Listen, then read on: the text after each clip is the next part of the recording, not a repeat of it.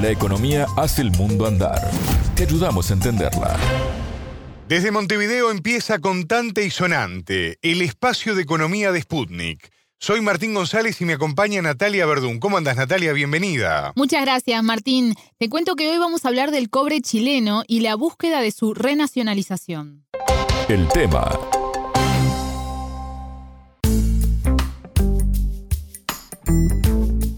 Natalia, hace pocos días el presidente chileno, Gabriel Boric, anunciaba que se invertirán 90 millones de dólares en la exploración de cobre y 86 millones en innovación y en tecnología, o sea, que hay cierta actividad del Estado en este rubro volcada, ¿no? Exacto. Chile tiene una empresa estatal llamada Codelco que tiene a su cargo el 30% de la producción cuprífera. Por tanto, el otro 70% está a manos de empresas privadas.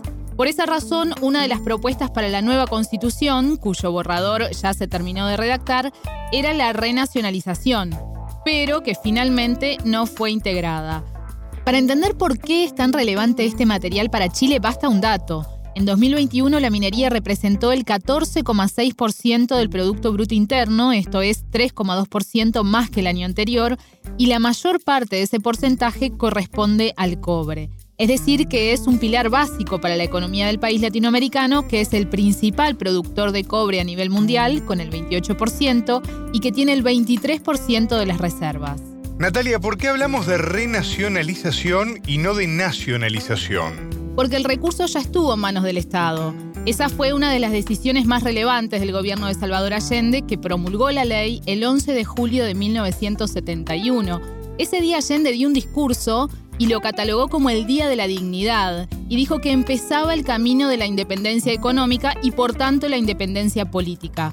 Esto porque desde el principio del siglo XX hasta ese momento el cobre era explotado por empresas norteamericanas. Pero luego Salvador Allende fue derrocado, recordemos, por el golpe de Estado de Augusto Pinochet. Exacto, y nace así la Ley de Concesiones Mineras de 1982, que habilita a privados a explotar un yacimiento hasta agotarlo.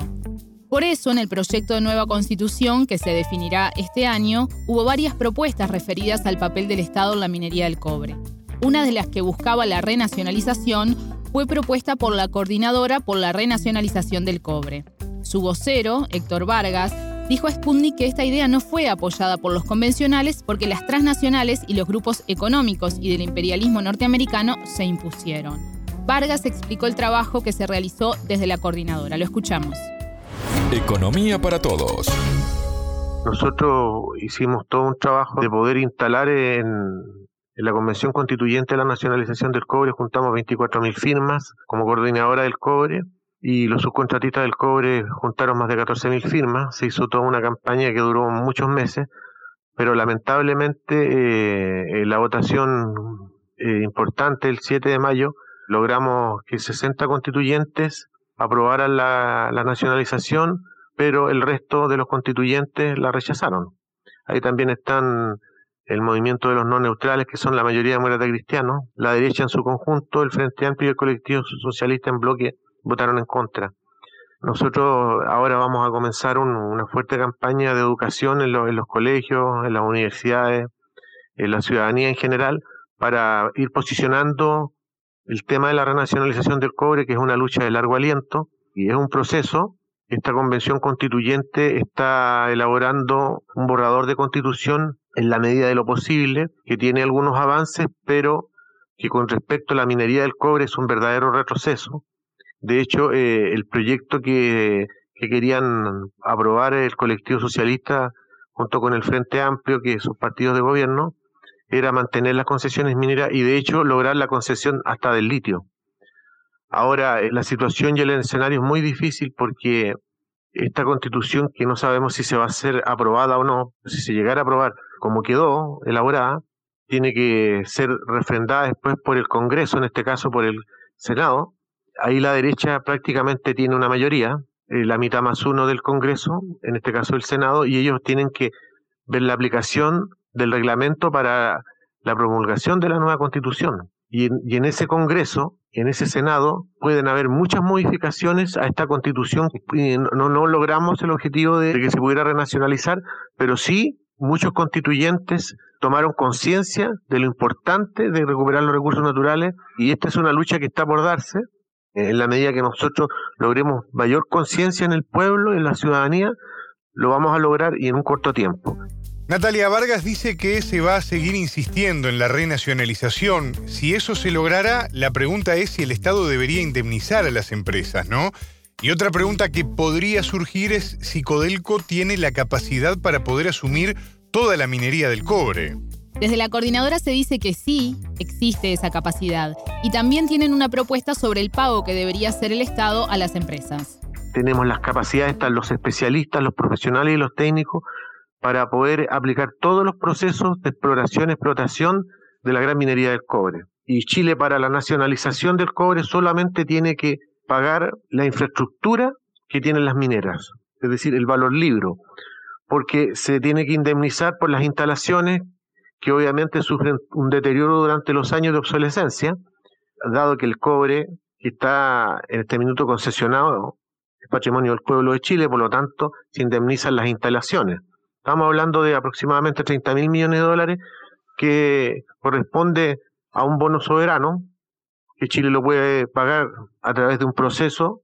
Chile tiene más de 200 mil millones de dólares en bonos soberanos Así que perfectamente a través de un pago único se puede hacer esa indemnización con respecto a las instalaciones. En 2021 la empresa estatal tuvo ganancias por 7.394 millones. Esto es 256% más que el ejercicio anterior y la segunda más alta de la última década, millones de dólares, ¿verdad? En tanto, las empresas privadas obtienen alrededor de 40 mil millones de dólares. Pero además del tema económico, desde la coordinadora se considera que una explotación estatal del cobre tendría como consecuencia la disminución del impacto de la minería extractivista.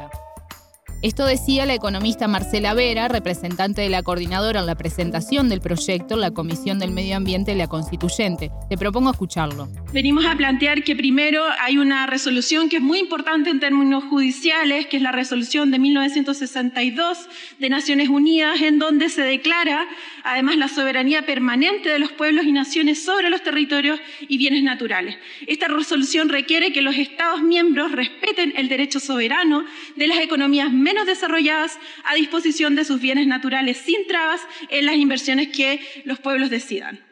En este sentido, la nacionalización es un acto supremo de soberanía destinado a cambiar el régimen de explotación o aprovechamiento del conjunto de bienes, riquezas o actividades por razones de orden superior, que se conectan con una nueva forma de apreciar y encarar las condiciones y necesidades de la vida social, que es interdependiente de la economía y estas son a su vez con los ciclos metabólicos de la naturaleza, de la cual objetivamente depende la humanidad. En particular, nuestras propuestas tienen que ver con que definamos cuáles son los bienes entonces que son necesarios nacionalizar. No es necesario nacionalizar todo, solo son aquellos bienes que además por su estructura, su organización empresarial, implican que necesariamente tengan que estar en un único, eh, digamos, productor para abaratar los costos, para generar un uso de tecnologías limpias. Estos bienes naturales venimos a plantear que tienen que ser el cobre, el litio, el oro, la plata, los hidrocarburos líquidos gaseosos, el uranio, el magnesio, el molibdeno, el cobalto, el boro, las tierras raras y otros reyacimientos estratégicos para nuestro país. Por otra parte, entendemos que no podemos seguir generando un modelo extractivista, no se trata solo que esté en manos del Estado.